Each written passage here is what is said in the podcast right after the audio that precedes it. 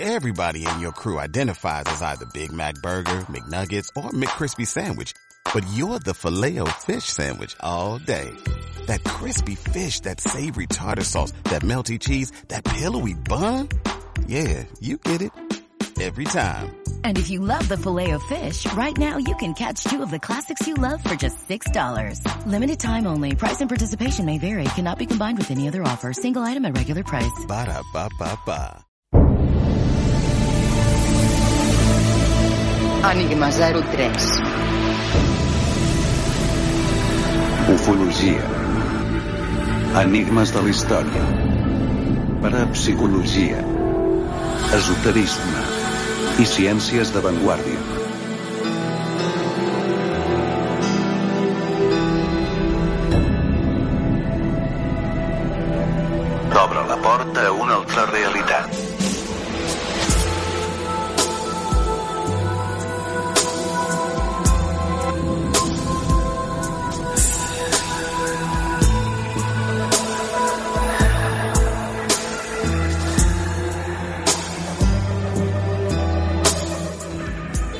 Fugado de España, acusado de colaborar con Rafael Escobedo en el crimen de los marqueses de Urquijo. Ahora se ha decidido hablar. Javier Anastasio, huido de la justicia, vuelve a poner de actualidad un doble asesinato con muchas incógnitas. En una entrevista concedida a la revista Vanity Fair, defiende la inocencia de Escobedo y retoma la teoría del complot. El crimen de los Urquijo ya prescrito. Han pasado 30 años, pero la memoria colectiva de nuestro país sigue sobrevolando la duda. Javier Anastasio tiene ahora 56 años. Los últimos 23 los ha pasado en la Patagonia, fugado de España, pero tranquilo, porque asegura nunca se puso mucho empeño en encontrarlo, a pesar de la orden de búsqueda que pesaba sobre él. Ahora, más tranquilo si cabe, porque el crimen de los Urquijo ha prescrito como delito, habla para insistir en lo que ya dijera hace 30 años, que el asesinato de los marqueses fue orquestado y preparado desde instancias más altas. María Lourdes de Urquijo Morenés y Manuel de la Sierra y Torres, marqueses de Urquijo, de 45 y 55 años respectivamente, fueron asesinados a tiros ayer de madrugada en su residencia Por el momento, de el móvil del doble homicidio es un enigma, aunque parece descartarse la posibilidad de un robo. La marquesa de Urquijo falleció a causa de dos disparos, uno en la nuca y otro en el cuello. Su esposo murió de un tiro en la nuca efectuado con la misma arma. Las portadas de los periódicos de todo el país se ocuparon durante semanas de este suceso. Se buscaba a toda costa un móvil verosímil, encajar las piezas de un puzzle difícil de componer. Esto me huele que es un crimen de familia. Yo se lo dije a los pocos días de, de ocurrir.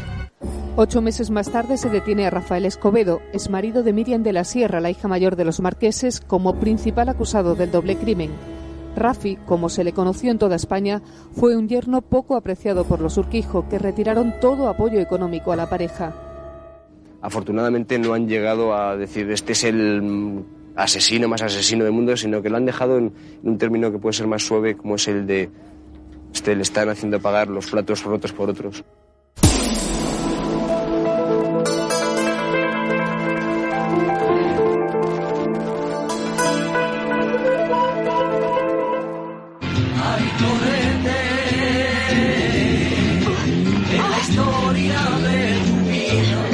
Dale caña, Torete, que nos persigue. Tranquilo. No se mueve, Torete, no se mueve. Está muerto. Calla, cagado, que va a estar muerto. Se desmayó nada más. ¿Tú eres ese que llaman el torete? Sí, señor. Adentro.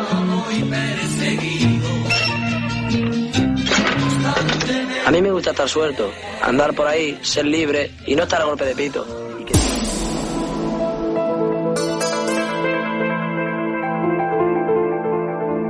Benvinguts, això és Enigma 03. Ràdio Covelles al 107.5 de la FM, qui us parla com sempre, Fran Recio. A l'altra banda, el tema d'arxius, David Pérez. Y es que hoy nos centramos en esos grandes casos de la crónica negra y es que este pasado año 2020, año triste de aniversarios criminales.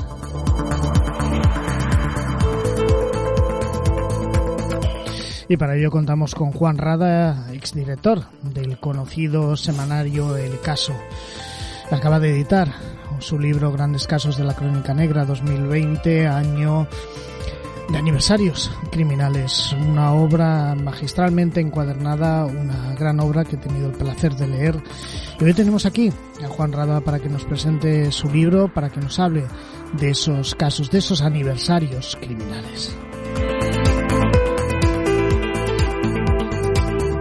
Y es que ya lo digo durante la entrevista, incluso en esta introducción, gracias a Canal Sur, la noticia de los marqueses de Urquijo, un tema que tocaremos con Juan Rada y ese kinky, entre comillas por así llamarlo, del, torete, esos delincuentes eh, ochenteros que ocupaban la portada de los noticiarios de, de, la televisión, de esas noticias criminales, por qué no decirlo, pero que en algunos casos, en muchos casos, pues casi eran tratados como héroes. A continuación, Juan Rada y esos aniversarios criminales.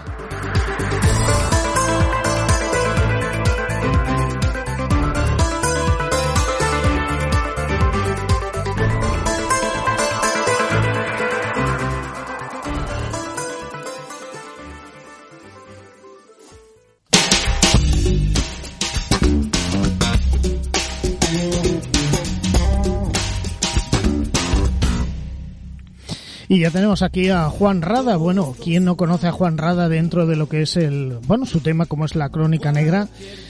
Y bueno, pues eh, tenemos la suerte de contar con un nuevo trabajo literario suyo, como es Grandes Casos de la Crónica Negra 2020, año de aniversarios de, de, criminales, ¿no?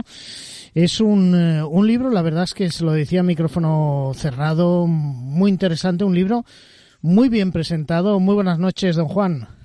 Hola, buenas noches, ¿qué tal? Editorial NPQ.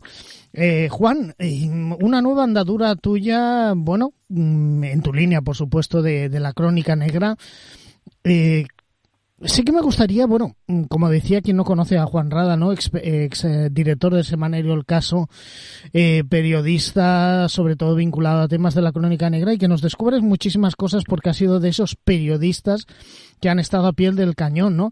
Eh, chupándote, como se dice, entre comillas, kilómetros, yendo a visitar lugares, entrevistando a gente, ¿no es así? Es, es otro periodismo, ¿no, Juan? Sí, otro periodismo ya que lamentablemente se va perdiendo, ¿no? ¿Cuál es el motivo? Pues que el periodismo de investigación pues resulta caro. Y hoy en día pues los editores, que ya no son aquellos editores tradicionales, que habían creado periódicos por una ideología, que se iban pasando pues el, el, mando, podemos decir, el testigo de unos a otros, ¿no? En fin, ahora ya son pues bancos, cajas de ahorro, constructoras, testaferros del poder económico, del poder político y demás, que han desembarcado en las empresas, en los medios de comunicación, y claro, quieren hacer un periodismo que les sea rentable. ¿De qué modo? Pues con poco gasto, con un personal joven, si es poco cualificado, pues casi mejor para pagarle menos y sobre todo, pues que no ocasione muchos gastos de desplazamientos, de viajes y demás. Y como digo, el periodismo de investigación pues resulta caro, ¿no? En el caso, por ejemplo, todas las semanas, pues había, pues cada periodista con un fotógrafo, pues iban a donde surgía el crimen más impactante, ¿no? Y estaban tres, cuatro, cinco días, el tiempo que hiciera falta, pero hasta volver con un buen material informativo, tanto literario como gráfico. Entonces, se invertía en operaciones que a veces no todas resultan fructíferas, que a veces igual no consigue la información, pero hay que intentarlo. Pues ya digo, ahora las publicaciones pues no hacen ese tipo de periodismo, ¿no? Se está dando mucho, los periodistas, muchos jóvenes y tal, parecen casi empleados de banco, ¿no? Hay pegados al asiento, delante de la pantalla, tirando de Google, pidiendo comunicados oficiales y demás, y ya digo, no se hace un periodismo de investigación y la crónica negra es básicamente periodismo de investigación, de ir a los sitios, de ver, de contar, de hablar con testigos, con víctimas, con la Guardia Civil, con la policía, con los que han intervenido, ¿no? Es trabajar un poco la calle, ¿no? Es hacer desgastar mucha suela de zapato, ¿no? Mucho tacón, ¿no? Y comer noche, comer mucha noche. Y eso ya pues ha quedado un poco, casi un poco, pues como mis libros, ¿no? Un poco anecdótico que contamos lo que ocurrió en las últimas décadas, pero ese periodismo ya lamentablemente está casi desapareciendo por completo en la actualidad. Yo no sé si anecdótico, pero desde luego a mí me ha impactado muchos de estos casos algunos los conocimos, bueno, a mí me tocó vivir de refilón algunos de, de, de, de estas noticias, de estos grandes casos. Pero, mm, Juan, ¿por, ¿por qué volver a, a retomar estos casos de antaño? Hombre, hay gente, por un lado, hay gente joven que sí, que, no ha conocido esa historia, ¿no? Es una España reciente, pero le suena así, han ido a hablar de los urquijos, de cosas de estas, pero eran muy, muy niños y demás, entonces tienen una idea muy, muy vana de esto, ¿no? Y luego está la gente mayor que en su momento, pues sí, lo leyó en el caso y demás, pero no sabe si ha habido, pues muchos temas se han resuelto, si no se han resuelto. Entonces yo he pretendido sacar, pues eso, como es el título del libro, ¿no? Los grandes casos de la crónica negra, pero bueno, de, un tiempo a esta parte, pero siguiéndolos hasta el momento actual. Arranco, como habrás visto en el libro, con la portada que publicó el semanario El Caso de cada uno de ellos. Cuento el desarrollo y trato de llevarlo hasta el último momento, porque ha habido hay algunos de esos casos que se han tenido algunas novedades, ¿no? Pues hablo algo de los Urquijo, hablo, por ejemplo, de los Galindo, donde hace unos meses ya se supo, a través del hijo del propietario, pues que sus padres, en especial el padre, pues había estado implicado en la matanza que hubo allá, ¿no? Hablo pues, de un tema que sigo muy de cerca, como es el niño pintor de Málaga, que últimamente ha habido algunas novedades, de la que la madre recibió algún anónimo, de que se dio algún nombre que podía estar implicado en eso, en fin, trato un poco, pues llevar un poco de actualidad a estos casos del ayer y que se vean tal como están hoy, ¿no? Y luego, pues lo remato todo esto con una especie de repaso, podríamos decir, al tema cinematográfico, contando la realidad de todos esos crímenes, de todos que se han llevado a la gran pantalla y que la gente, tanto los mayores y muchos jóvenes, los habrán visto, pero claro, un poco con una adaptación tanto fílmica, ¿no? Con un guion un poco ficcionado, y yo quería pues que se conociera la verdad de cada uno de estos casos que se publicaron en el semanario o alguno de ah, un poco antes de su creación, pero que también impactó mucho a través de otras publicaciones que hubo de sucesos, como se llamaban la linterna, sucesos y demás, antes de la guerra civil, y yo quería contar pues qué pasó en realidad de, de ese ayer y de ese hoy, que se supiera exactamente eso, a través de un libro de información periodística, cómo ocurrió todo esto. Dicen que la realidad que la realidad supera la ficción.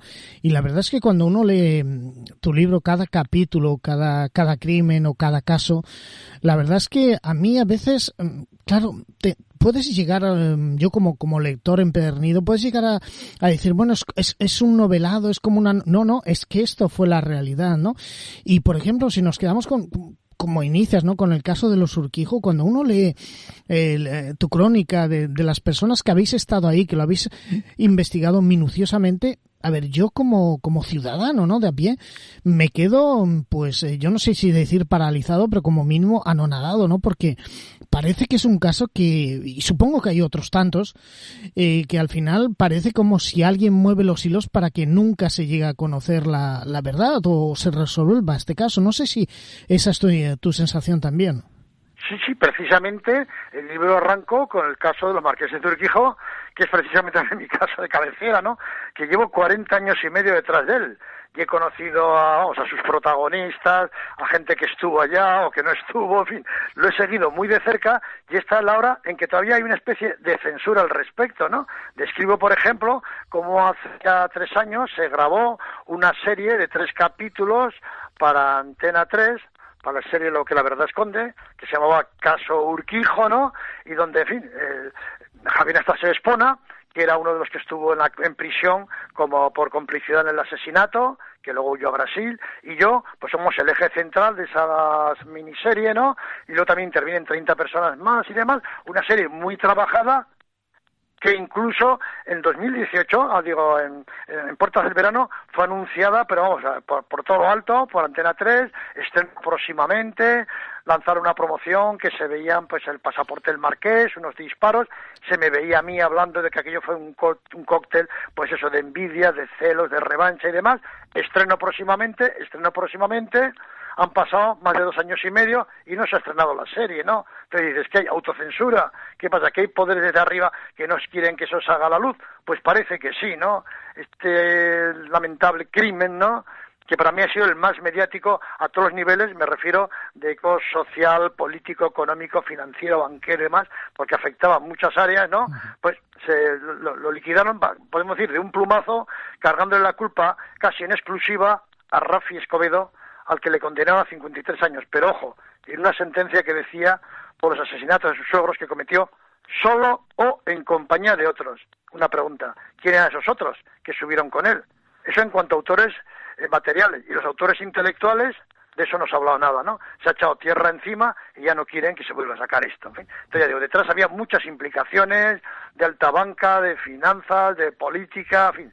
Yo creo que la noche que murió el Marqués fue también muchos pues, respiraron aliviados, en fin, allá hubo beneficiarios y perjudicados tras la muerte de este, de este hombre porque solamente iban a matar al marqués, no a la marquesa. La marquesa fue una, vamos, una víctima coyuntural. Estaba en el, en el momento que no, que no debía estar. Eso, se asomó, oyó porque después de matar al marqués de un tiro a cañón tocante, se tropezaron con una silla los asaltantes, pegaron un balazo a un armario que estaba abierto, estalló el espejo y ella que dormía en un cuartito al lado, un cuartito vestidor, se despertó, se levantó, encendió la luz, ¿quién anda ahí? Claro, si llega hasta solamente un sicario, le empuja lo que sea, se va y no pasa nada. Pero claro, si había caras conocidas, no, no quieren dejarla con vida. Y también la, eliminaron, ¿no? Entonces fue, ya digo, fue una, una víctima circunstancial. Pero en fin, ahí quedaron dos crímenes. Y luego el suicidio de Rafi Escobedo, que pasó siempre muerto el perro, pues acabó la rabia, ¿no? Que, eh, nada de que se ahorcó, ¿no? Le metieron cianuro en la coca y fue envenenado y posteriormente ya cuando estaba cadáver lo colgaron, ¿no? Y también es otro crimen, pues que ha quedado prácticamente sin resolver porque no ha habido interés en ello. Yo, la verdad es que tu libro prácticamente es como si lo hubiese leído dos veces, porque, por ejemplo, por, seguir ¿no? un poco con el, con el caso Urquijo, cuando yo empecé a, claro, yo lo he seguido un poco por, por lo que he visto en la prensa, lo que, lo que he leído sobre todo de ti, pero claro, veo tantos posibles intereses, tanta, tanta maquinación, tantas cosas que al final tenía que volverlo a leer el mismo capítulo, porque me, a veces me perdía porque veía tantos intereses, tantas cosas extrañas, que al final es, es lo que decías, ¿no? Alguien mueve los hilos. Me gustaría también hablar, por ejemplo, de, del segundo, la segunda parte de tu libro, Crímenes Impactantes. Hay, hay, bueno, pues capítulos como La mataron a chazos, La casa maldita, Orgía satánica de sangre, etcétera, etcétera. Y casos que, realmente son, son totalmente escabrosos. Pero, Juan, yo me atrevería a decirte, esto es que hoy día, aparte de, de algunos casos que salen a la luz, no suceden tanto, o se tapan, o no interesa ahora se está tapando. Eh, la crónica negra está considerada como no políticamente correcta. No. Al poder no le interesa que se difunda el incremento o no incremento, o que hay mucho número de asesinatos, secuestros, violaciones, atracos, asaltos de todo tipo, etcétera, porque esto crea una incertidumbre, una inquietud, un malestar en la sociedad. Y cuando llegan las elecciones y el momento de depositar la urna en la urna el voto, pues la gente se lo puede pensar y no votar al que gobierna. Entonces, al poder, tanto al de antes, al de ahora, o lamentablemente también al que venga, le interesa que no, que la crónica negra quede un poco diluida, ¿no? ¿Qué ha ocurrido? Pues ahí está, por ejemplo, que en los periódicos prácticamente ya no existe la sección de sucesos. Antes había sucesos, ahora no. Ahora aparecen algunos casos prometidos ya en lo que se llama sociedad entra mucho más disimulado y luego no se siguen. En televisión, programas específicos que ha habido y en algunos de los cuales pues he colaborado yo, han desaparecido todos, ¿no? Podemos referirnos a historias de malos, los domingos por la noche que eran la sexta,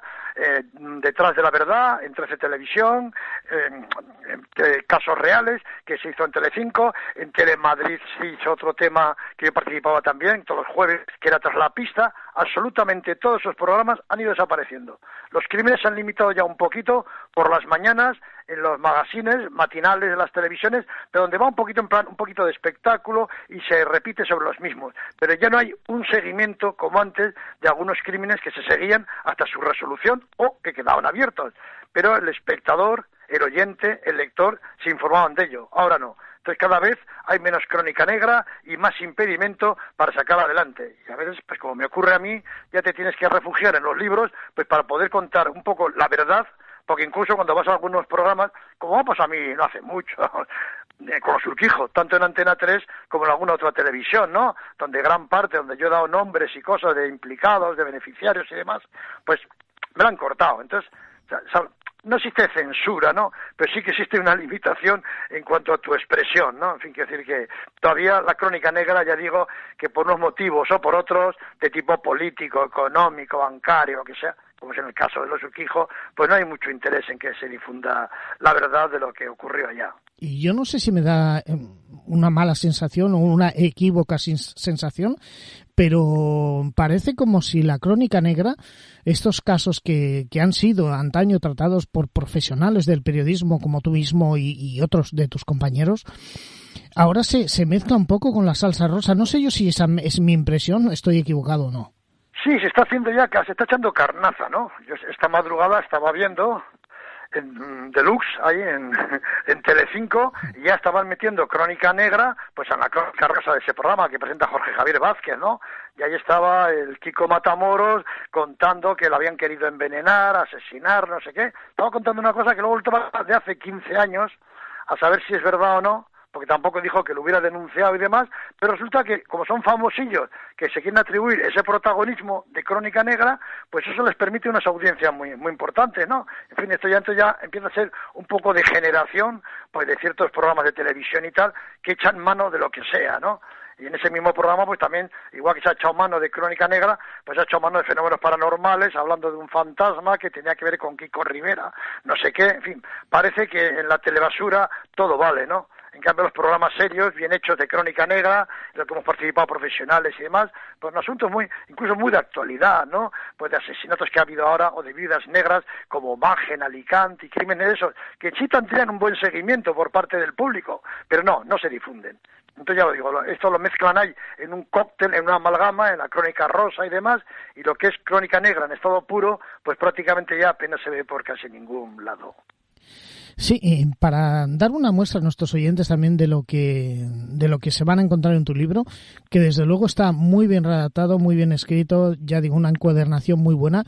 Y siempre es bueno mmm, bueno pues adentrarnos en estos casos en, en, esta historia porque al final es es historia de la, de la crónica negra. Sí que hay un caso que a mí siempre me no es que me gustara pero sí que me me trajo una especial atención, como es el famoso, lo digo porque algo, mm, un tema o un personaje en estos criminales famosos, en, en, ese capítulo que tú dedicas a los criminales famosos en tu libro, como es, por ejemplo, el lute, ¿no? El lute, eh, yo lo definí, recuerdo, en, una, en un comentario que, que puse como un, bueno, lo ponemos entre comillas, evidentemente, un jeta kinky, ¿no? Porque es al final se le trató prácticamente, o me daba la sensación que era como casi como un héroe, como una persona que no había roto un plato, ¿no?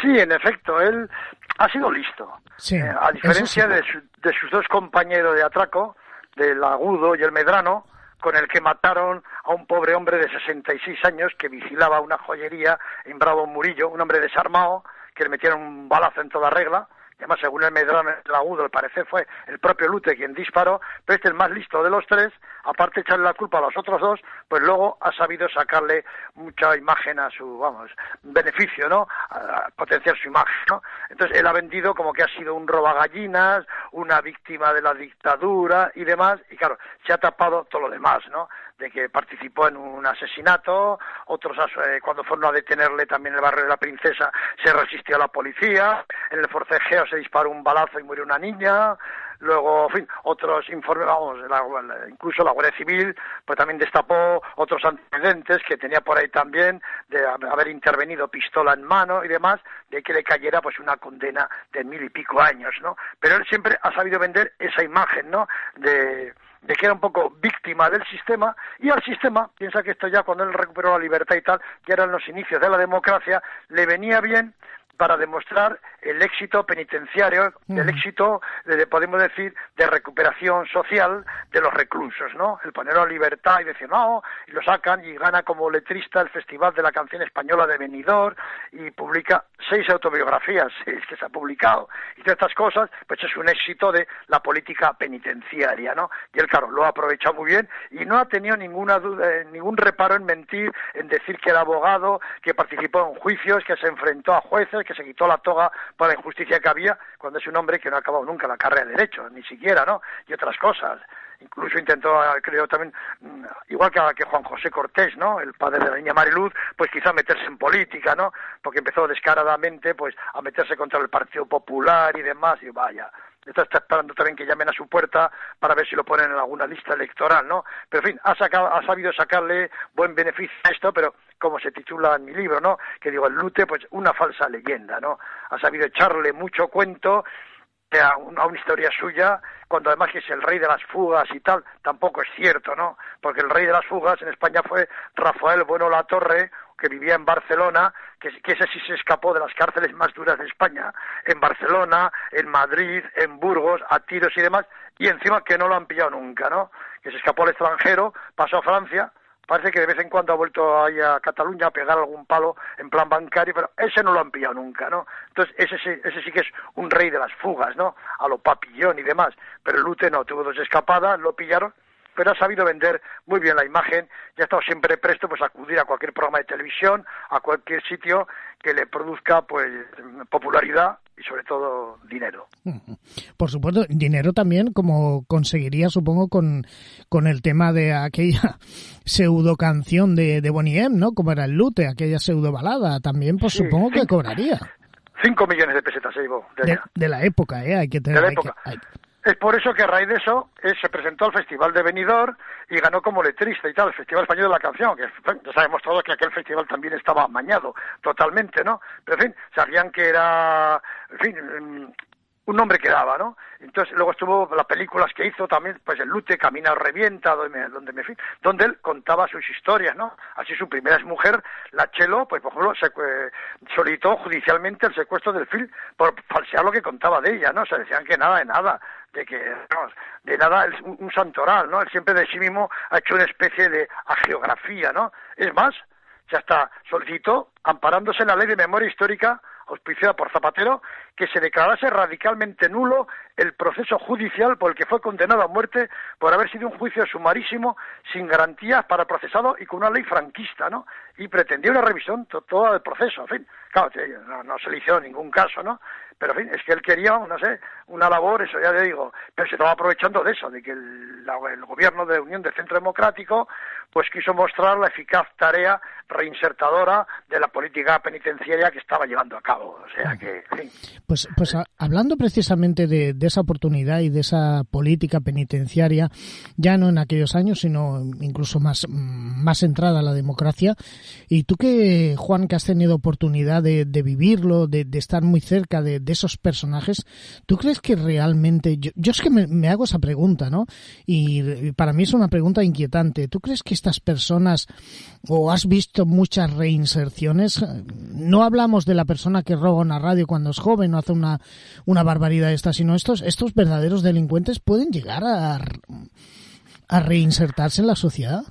Es muy difícil, es muy difícil. Ahí está cuando hace siete años con se aplicó la ley Parot y se pusieron en libertad a un montón de, de delincuentes, ¿no? Y muchos de ellos al poco tiempo, pues algo- volviendo otra vez a prisión y algunos con las manos manchadas de sangre por asesinatos, por violaciones y demás. Entonces se demostraba que hay gente que es irrecuperable. Como tal, suelen a veces aconsejarlo los forenses, ¿no?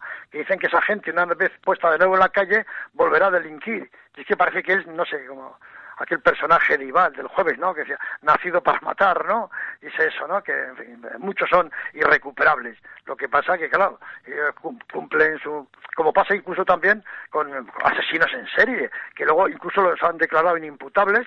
El caso del arropiero, por ejemplo, ¿no? Manuel Delgado Villegas, que cometió, que reconoció 48 asesinatos, y decían los forenses esos, que una vez en libertad volvería a delinquir y estuvo 25 años ingresado en psiquiátricos, primero el de Carabanchel de Madrid, hasta que cerró, y después el de Foncalén Alicante, al final lo subieron a Barcelona y murió en libertad por las calles catalanas y demás, ¿no? Y no dejan de constituir un peligro. Pero, en fin, la, ley está así y mucha gente con grandes penas y tal, pero luego, como claro, la, máxima puede ser 30 años y luego vienen que se puede, que redime por buena conducta, por estudios, por lo uno, por lo otro, pues hay gente que, que luego permisos penitenciarios estos que hay de fin de semana, de navidades y tal, pues hay muchos que vuelven a la calle antes de tiempo y ¿qué hacen? Pues volver a delinquir, ¿no? En fin, eh, es muy difícil, es muy difícil la reinserción social de esta gente, los hay, pero por cierto que hace unos días, pues el Lute, hablando del aniversario de su famosa última fuga, pues decía que no, que no deben existir las cárceles, porque dice que no hay por qué condenar a la gente a tantísimos años, porque una persona a los 30 años piensa de una forma y luego piensa de otra y demás, y que no, que no tenía que haber ninguna cárcel en España, ¿no? Que había que tirarlas todas, todas. Tan solo dejar una para jugar a- en plan frontón, decía, ¿no? Y a los demás reclusos ponerlos en hoteles y tal, o sea, unas cosas, pero claro, entonces, ¿qué pasa? Yo creo que demasiado laxa ya la justicia en España, como para que a los reclusos, pues encima se les den todavía más, más ventajas, ¿no? Así que se ha corrido la voz y que tanto del este como de África, que de Sudamérica, pues están viniendo cantidad de delincuentes porque saben que en España, pues eso, eh, hay una, una justicia bastante laxa y, unos castigos, que son bastante blandos comparados con los que ah, de otras cárceles de otros países del mundo. O sea que, en fin, falta un poco de, de, temor, ¿no? A hacer el mal, ¿no? Muchos dicen y con razón que parece que las leyes están a favor del delincuente y en contra pues de la, de la, gente seria, trabajadora y demás, que tiene que mantener encima todas esas prisiones, todas esas cárceles, todo ese dinero que se les paga luego cuando salen y demás. Claro, es que eso lo pagamos entre todos, o sea, Efectivamente. No, hay, no hay, que olvidarlo.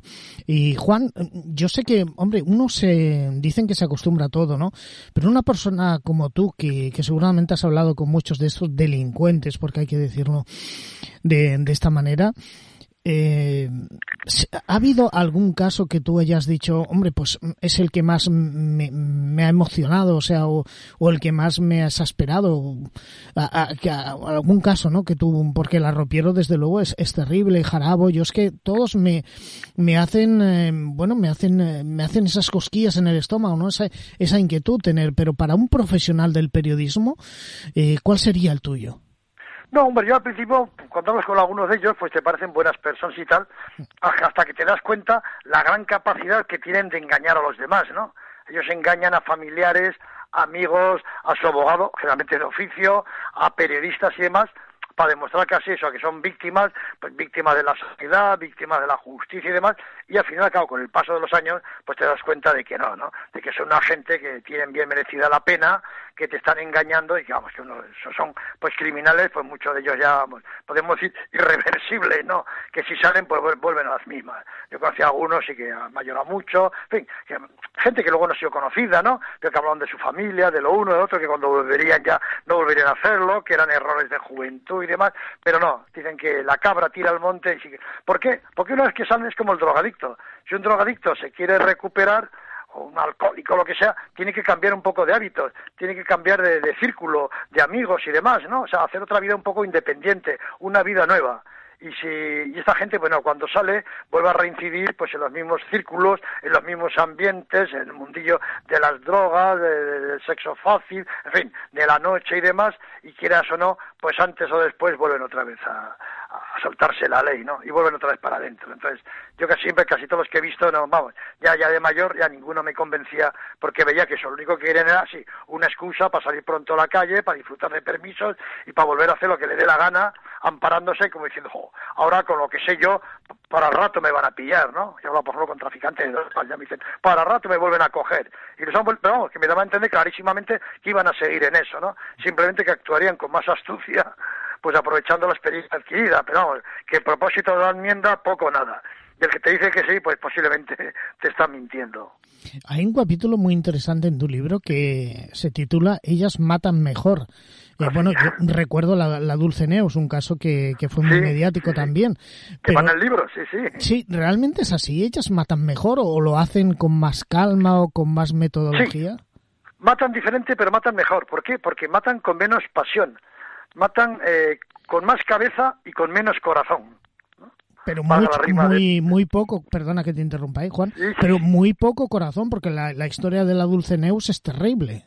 Una frialdad absoluta, porque además involucra que dispare los hijos que son menores, sabiendo que a los hijos no le va a pasar nada, y ella se va de rositas ignorando su participación en el crimen. O sea, ya tuvo una desfachatez absoluta, ¿no? Pero que ahí cuento varios casos más, de la envenenadora de Valencia, la de la Mallorca y demás, y es que las mujeres generalmente pues su, su, su armario con de armas lo tienen en la cocina, ¿no? Allá es que es donde, donde están pues, pues las, todos los productos, ¿no? Que muchas veces se usan para limpieza, para combatir hormigas o ratones o lo que sea, y saben que eso, que es muy fácil de conseguir, claro, en la droguería, sí. eso es debidamente mezclado, pues se disuelve en la tisana, en un, en un refresco, en, una bebida, en un vaso de leche, en un café, y se lo van administrando poco a poco al compañero, a la persona que quieran eliminar, y se va al otro barrio, ¿no? Por eso ya decía que Margarita Landi, la famosa reportera del caso, pues decía que a, los hombres que debían tener mucho cuidado con las mujeres, con, con, sus esposas cuando se llevan mal, sobre todo a la hora de la siesta y tal, ¿no? Bueno, ojo con la tisana que os preparen, porque os pueden mandar a otro barrio, ¿no? Y era eso, que muchos han usado, pero con mucha habilidad, poco a poco. Pero claro, luego cuando llegaba lo que entonces decía el médico de cabecera, ¿no? El médico de la Seguridad Social, pues claro, como iban empeorando poco a poco, pues sí, el hombre estaba enfermo, enfermo, enfermo, y al final decía, pues no, causa de la muerte, muerte natural. Estaba enfermando, estaba enfermando, ha ido peor, y no descubrían de que habían sido eh, asesinados de esta forma, ¿no? En fin, y han matado muchos. Yo en mi libro cuento un caso espeluznante, que es como una niña de 12 años en Murcia mató a cuatro hermanitos que pudieron ser cinco, posiblemente. 12 años. Como la madre tenía 10 hijos, encima estaba embarazada, pues los mayores trabajaban en la calle las padres también. Y ella se tenía que quedar al cargo de los hermanitos pequeños. Y ella quería estar libre para jugar en la calle, con las amiguitas y demás. Entonces, ¿qué hacía? Que con una, unas pastillas que tenían los hermanos para sacar brillo a las motos y demás, y algo de mata hormigas que había en casa y tal, lo mezclaba, lo machacaba y se los polvoreaba a los hermanitos en la leche y tal, en plan como si fuera un pan de azúcar y demás. Y cada cinco días iba matando un hermano. Y entonces, vamos, o sea, murió un niñito de tres meses, pero luego al tiempo, en, ahora, ahora ha hecho 55 años. Ahora, en este mes, en un mes, murió en cuatro más. Y bueno, y no siguió porque un policía, a todo este carro, los padres ya habían ido a la cárcel y demás, cuando se vio que era envenenamiento, y cuando ya un policía le tendió una trampa y demás, como que a ella le iba a hacer lo mismo, de echar una de tal, le echó la culpa a la madre encima el paque, claro, los policías, y ella no, contestaba, contestaba rápido, enérgica, contundente y tal, o sea, con 12 años, ¿no? Implicando a la pobre madre que acababa ya de dar a luz y seguía en prisión.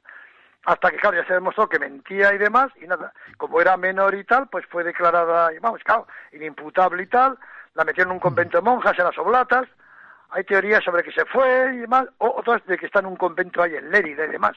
Pero ya digo, con 12 años, pues era una precoz asesina.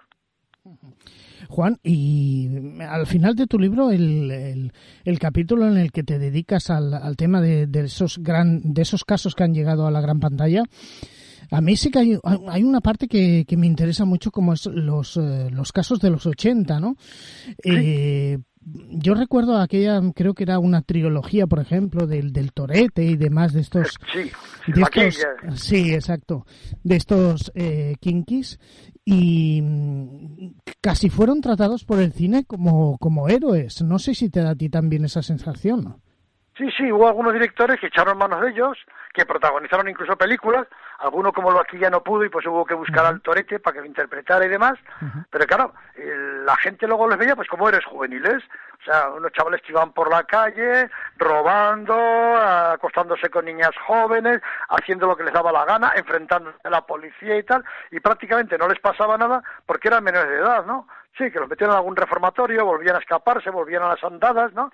Como era el Jaro, que con 15 años ya, pues ya estaba al frente, este Madrid, el Jaro, al frente de una cuadrilla, de una banda, vamos a decir, de, atracadores, se enfrentaba a tiros con la policía, con la Guardia Civil, unas fugas impresionantes con el coche, y algo similar pues pasaba en Barcelona pues con el vaquilla, con esta gente que salió ahí de la mina, ¿no? El vaquilla, el torete y demás, y claro, la gente pues casi los veía como héroes, ¿no? Unos héroes que acabaron todos muy mal, porque se ahí está un caso que todos se podrían haber, no sé, reinsertado bien en la sociedad, porque algunos ganaron bastante dinero por las películas y demás, ¿no? Pero todo lo invertían eso, en gastarse drogas y cuando se le acababa el dinero volvían a atracar y prácticamente todos pues murieron de alguna sobredosis o con alguna jeringuilla clavada en el brazo, ¿no? Pero prácticamente todos. Y eso es gente que tuvo su oportunidad de reinsertarse, pero no quiso porque le gustaba esa vida. Y el séptimo arte les había dado esa oportunidad de hacerse conocidos, de ganar dinero y eso, de casi convertirse en unos héroes juveniles, pero mm, murieron de mala forma en, cualquier cuneta, tirados por ahí. Yo he hablado con, bueno con algunos de, personas, con algunos periodistas y me han dicho que, que bueno que gran parte de, esa culpa eh, fue por, eh, por el tema de las de las drogas, del caballo que tan de moda se puso. Sí, sí. Fue también una época que hubo bastante migración rural, o sea, de las ciudades, de los pueblos a las ciudades, sobre todo a Madrid y a Barcelona, ¿no? Entonces hubo zonas concretas en Madrid, Vallecas, otros sitios, en Barcelona la Mina, donde cayó toda esta gente donde enseguida la droga apareció por allá y estos chavales en el fondo que muchos ni estaban escolarizados, los padres sí, buscaron trabajo, se dedicaron a sacarlos adelante, pero ellos estaban todo el día en la calle, ¿no? Estaban todo el día en plan de pandillas, se le ven las películas, ¿no? En plan de amiguetes, de pasarlo bien y enseguida de ir a billares y zonas donde la droga circulaba bastante y enseguida pues todos empezaron a picar en, digamos, en este peligroso vicio, ¿no? Y se engancharon a este, que luego la única forma de subsistir, pues era asaltos a señales de tirones, a señoras para quitarles el bolso, atracos a joyerías, algunos ya fueron a más, eh, atracos a, incluso a bancos, para ello ya era robo de coches constante y demás, fugas con, ante la policía, ellos se sentían héroes, ¿no? En estas escapadas y demás,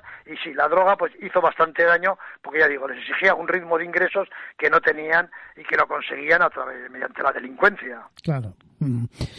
Eh, grandes casos de la crónica negra 2020, año de eh, bueno de esos de esos casos eh, de criminales editorial eh, NPQ. Es un libro muy fácil de, conseguir. Yo mismo lo, encargué en, la, en mi librería de barrio. Juan, ha sido todo un placer tenerte aquí en Enima 03. La verdad es que ya echábamos de menos alguna de, tus publicaciones, un, repaso por, por, grandes casos de, esa crónica negra que, lamentablemente, y como bien has dicho, se, se, sigue sucediendo. ¿Cómo ves, eh, para finalizar, Juan, y abusando de tu amabilidad, cómo ves el futuro de, del periodismo de crónica negra en nuestro país? Pues lamentablemente cada vez peor porque cuando he dicho antes que he hablado de, digo, cualquiera que esté en el poder, digo, los de antes, los que están ahora, o los que lamentablemente vengan después, no sé quién va a venir después, pero me digo que lamentablemente seguirán la misma política en cuanto a la crónica negra, ¿no? Decir, pues, falsas excusas, como que el difundir crímenes sirve de escuela para que se creen otros y tal, eso no es cierto. Hay un principio en criminología que dice que conocer el crimen es la mejor forma de combatirlo. Pues si tú en tu zona, eh, cualquier oyente, sabe que hay atracos, que hay asaltos, que hay lo uno o lo otro, pues se pondrá en guardia para, que, para no ser víctima de ellos. Pero si por el contrario se oculta, es, cebo fácil de los delincuentes. Y además, el que se difunda no sirve para que la gente diga, hombre, yo también voy a dedicar a ser atracador. No, en absoluto. Lo que pasa que políticamente, pues no interesa, ya digo, cara a, las urnas, ¿no? Aquí se piensa siempre más, en, lo estamos viendo con la pandemia, con todo, se piensa siempre más en el voto que, no sé, que las necesidades del ciudadano, ¿no? Y el futuro de la crónica negra, pues yo creo que va a seguir siendo descendente. Una prueba, por ejemplo, es que desapareció el caso en España, el semanario El Caso, no había ninguna publicación de fuertes sucesos. Cruzamos la frontera a la vecina Francia y ahí está el semanario Detective, que es tan antiguo como el caso, que lleva 80 años en el mercado. Y encima hay un montón también de revistas quincenales, mensuales y demás de crónica negra. En España no hay nada de esto. Si saltamos, eh, hay también en Italia, en Alemania. Si saltamos a Estados Unidos, hay pericos como de National Enquirer, diario, de crónica negra, y de México para abajo, cantidad de publicaciones de sucesos.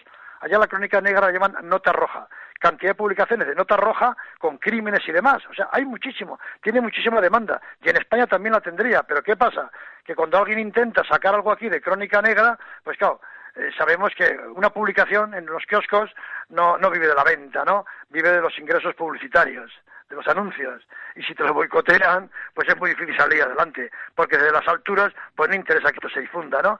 Y tanto empresa impresa, que no existe nada especializado en sucesos, como en programas de radio y televisión, sobre todo en televisión, ya se preocupan de que haya muy poco, muy poco de crónica negra. Antes había un montón de programas específicos y demás, y cada vez hay menos, ¿no? Entonces, el futuro, lamentablemente, pues lo veo francamente mal, ya digo, por este doble motivo, porque desde el poder no interesa, y por otro lado, es periodismo de investigación, es periodismo caro, y a las empresas editoras, pues no les interesa invertir en ello, porque creen que no les va a causar pues mayor rédito y a lo mejor sí le puede crear problemas al difundir cosas de uno o de otro que no interesan demasiado. Entonces, como se decía en tiempo de la dictadura, el ministro Gabriel Arias Salgado, si nada malo se publica, nada malo ocurre esconder, esconder la crónica negra.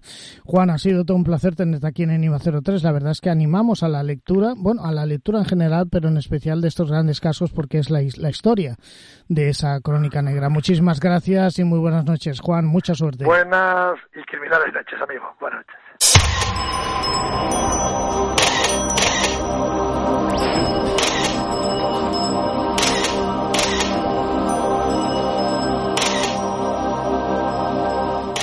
I això ha sigut tot per aquesta setmana aquí a Enigma 03.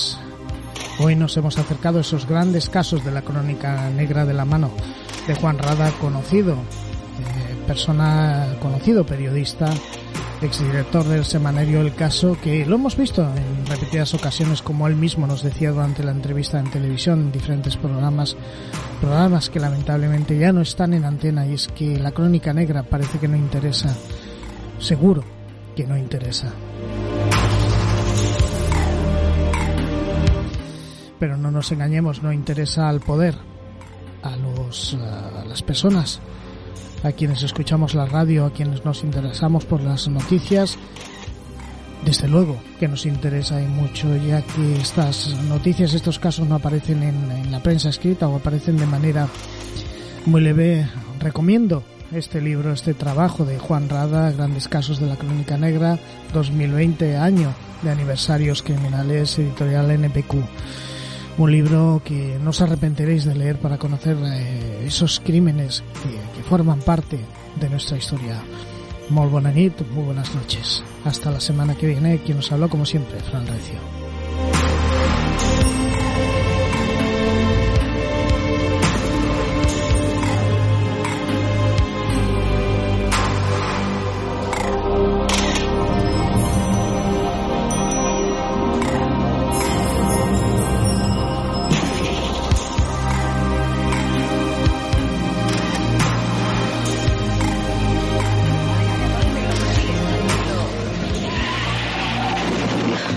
Se mueve, Torete, no se mueve, está muerto. Calla, cagado que va a estar muerto, se desmayó nada más. Tú eres ese que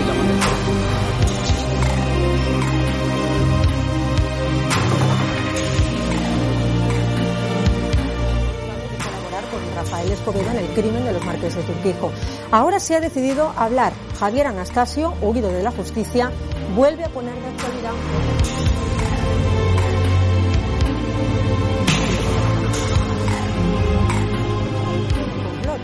El crimen de los Urquijo ya prescrito. Han pasado 30 años, pero la memoria colectiva de nuestro país sigue sobrevolando la vida.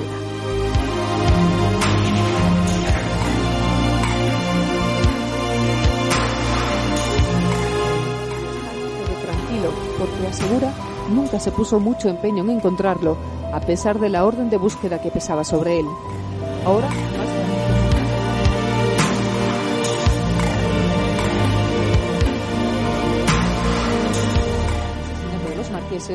fue orquestado y preparado desde instancias más altas.